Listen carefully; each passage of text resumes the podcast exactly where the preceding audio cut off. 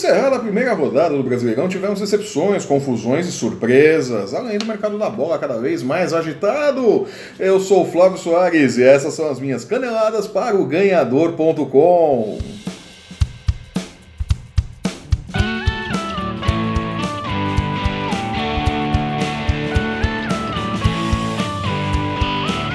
rodada do Campeonato Brasileiro terminou ontem, segunda-feira, com um decepcionante empate entre o Botafogo e Palmeiras e a vitória do São Paulo, ainda abusando do direito de pregar sustos na sua torcida, sobre o Paraná, do campeão olímpico Rogério Micali. Claro que é muito cedo para fazer qualquer análise a respeito do Campeonato Brasileiro, qualquer análise com mais profundidade né, do que aconteceu com os times até aqui. Mas Podemos dizer, sem nenhuma sombra de dúvida, que o Grêmio e o Atlético Paranaense foram os times que melhor se saíram na abertura do Campeonato Brasileiro. O Grêmio, encarando um jogo duríssimo contra um muito bem organizado Cruzeiro de Mano Menezes, né, um outro candidato ao título de campeão brasileiro deste ano, foi o único visitante a vencer na rodada e derrotou o Cruzeiro lá no Mineirão, coisa que não é fácil segue favorito ao título sem nenhuma dúvida. Esse Grêmio aí de Renato Gaúcho, Renato Gaúcho que disse não ao Flamengo, né? Eu não canso de repetir isso. o Atlético Paranaense, que gosta de tocar a bola e não dá chutão, seguindo a escola do seu professor Fernando Diniz, né? Tomou um susto, saiu atrás no placar no segundo tempo, mas terminou a rodada, a primeira rodada, com o melhor ataque do Brasileirão. Né? Goleou a Chapecoense por 5 a 1 e o melhor dessa história toda é que Grêmio e Atlético Paranaense se encontram no próximo domingo lá na Arena do Grêmio. Deve ser o melhor jogo da rodada. Estou muito curioso para ver como que esse Atlético Paranaense de toque de bola, de ataque incessante, vai se sair contra esse Grêmio muito bem montado do técnico Renato Gaúcho. Né? Esse Grêmio que não, não se assusta por qualquer coisa, que não se apavora, que joga ali, toca a bola, tem paciência para definir o jogo. Vai ser um duelo interessantíssimo, se não for o melhor jogo do, da rodada deste final de semana do Brasileirão, né? O melhor jogo da segunda rodada, né? Vou assistir com certeza. O Palmeiras, por sua vez, chegou ao seu terceiro jogo sem vitórias, né? E mais uma vez não jogou bem. Né? Saiu na frente do Botafogo no segundo tempo, depois que o Guerra entrou no lugar do Lucas Lima, né? O Lucas Lima que voltou a ser o Lucas Lima do Santos, né? Ou seja, joga com um sono desgraçado, não dá criatividade nenhuma mais pro meio-campo do Palmeiras, né? Mas o Palmeiras conseguiu ali, saiu na frente, tomou o gol de empate logo depois de uma falha grosseira do Felipe Melo, né? Assim absurdo o erro do Felipe Melo. E digo mais, se fosse o Antônio Carlos tivesse cometido essa falha, a torcida tava, tinha caído na cabeça dele, né? Como foi o Felipe Melo, os caras, ah, não, o Felipe Melo, né? Felipe Melo dá porrada também, né? Revida, né? Os caras vão xingar e vai lá, xinga de volta. Então o Felipe Melo é, não teve todo esse problema. Mas é, a falha foi dele. É, se tivesse sido falha de outro jogador, a galera tinha caído em cima, né? O problema, no meu entendimento, que eu acho que a estabilidade que o Roger Machado tanto preza na escalação está começando a acomodar esse elenco do Palmeiras. Né?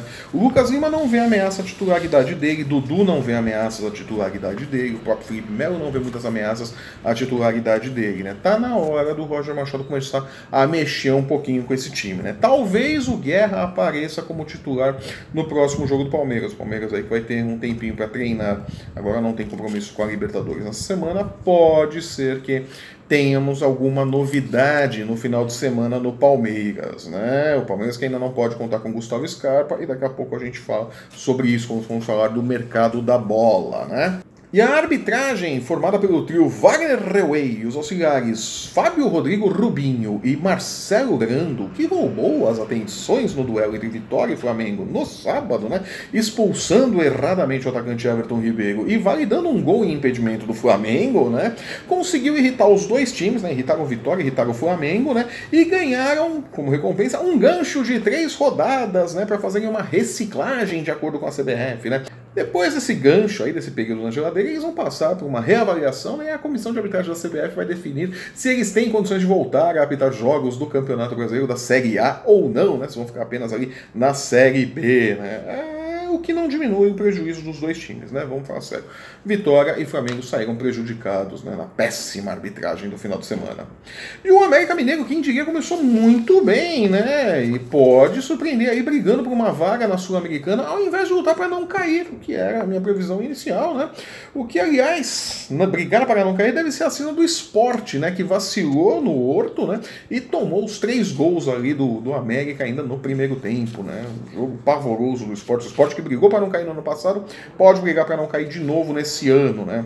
E os limitados, mas muito esforçados, Corinthians, Vasco e Internacional, começaram bem e venceram em casa. Né?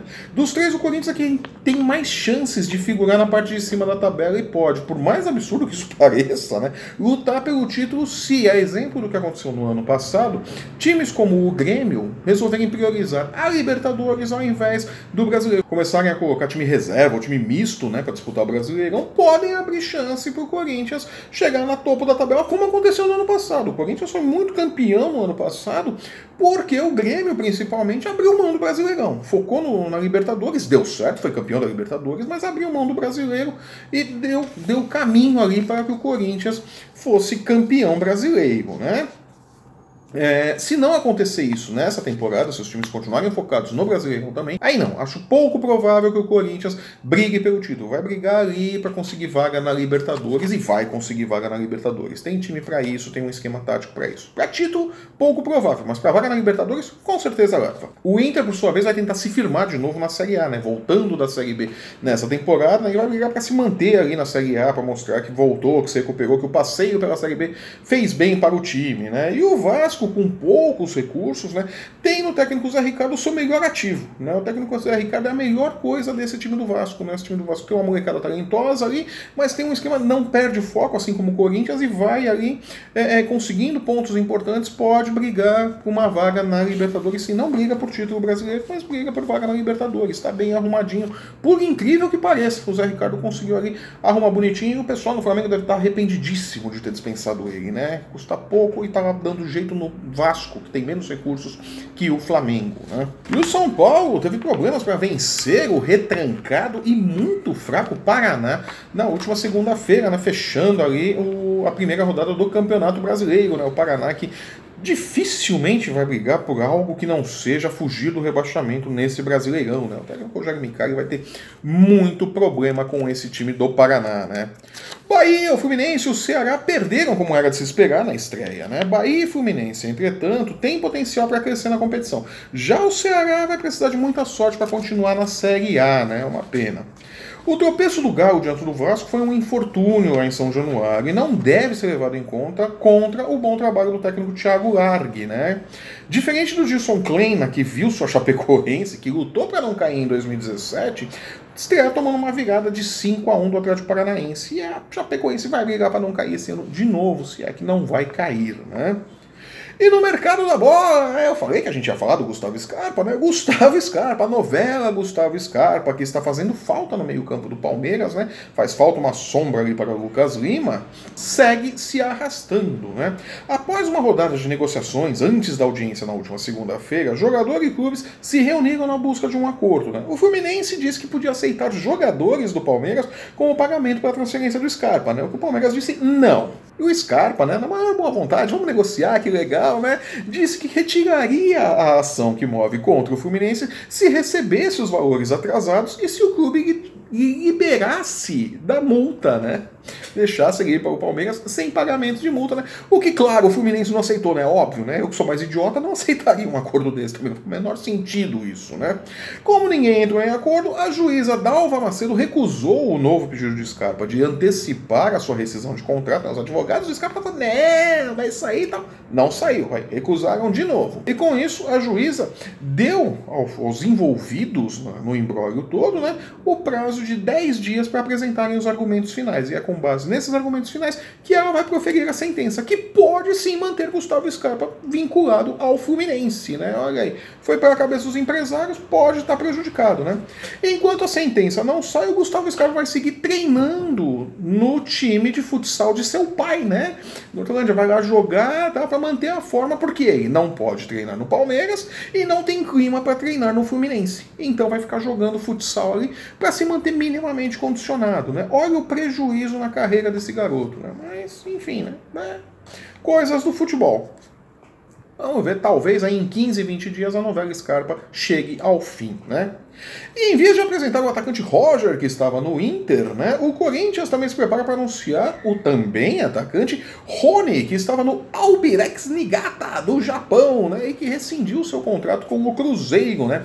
O atleta chega aí ao timão né, sem custos, com um contrato de três anos para muito provavelmente substituir Luca, que foi emprestado para o Inter. Ah, que negócio bom, né, Corinthians? Coisas no futebol, né? Já o São Paulo deverá apresentar nos próximos dias o atacante Everton, que estava no Flamengo e que vai ser um excelente reforço para esse elenco do São Paulo. O São Paulo carece de um atacante de velocidade e o Everton deve ser a salvação da lavoura de Diego Aguirre, né? Vamos ver se dá uma melhorada aí no São Paulo, né?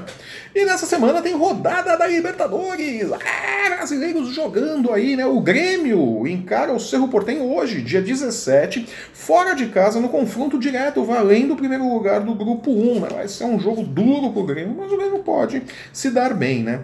Na quarta-feira, o Corinthians também tem um confronto direto com o Independente, também valendo a liderança aí do grupo 7, né? E provavelmente o Corinthians vai desfalcado do zagueiro Henrique, né? Que sente dores ainda depois de ter caído de mau jeito num lance no jogo contra o Fluminense no domingo, né? Na quinta-feira, dia 19, o Vasco encara o Racing, também fora de casa, e somente a vitória interessa ao time de Zé Ricardo. Né?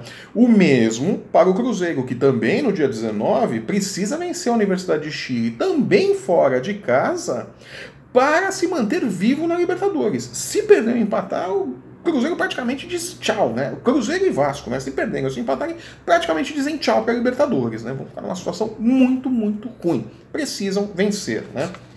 Nós vamos falar desses jogos, né, e da segunda rodada do Brasileirão e muito mais no próximo sábado, nas nossas caneladas, porque eu vou ficando por aqui.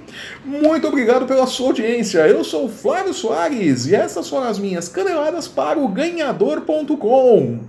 Se você estiver assistindo nosso programa pelo YouTube, aproveite, assine o nosso canal, deixe o seu curtir, deixe o seu joinha. Acesse o ganhador.com e não perca um lance do mundo esportivo. Né? Tem aqui embaixo onde você encontra também o ganhador nas redes sociais. Veja aí as nossas arrobas. Siga-nos no Facebook, no Instagram e no Twitter. Nos vemos aqui no próximo sábado. Até lá!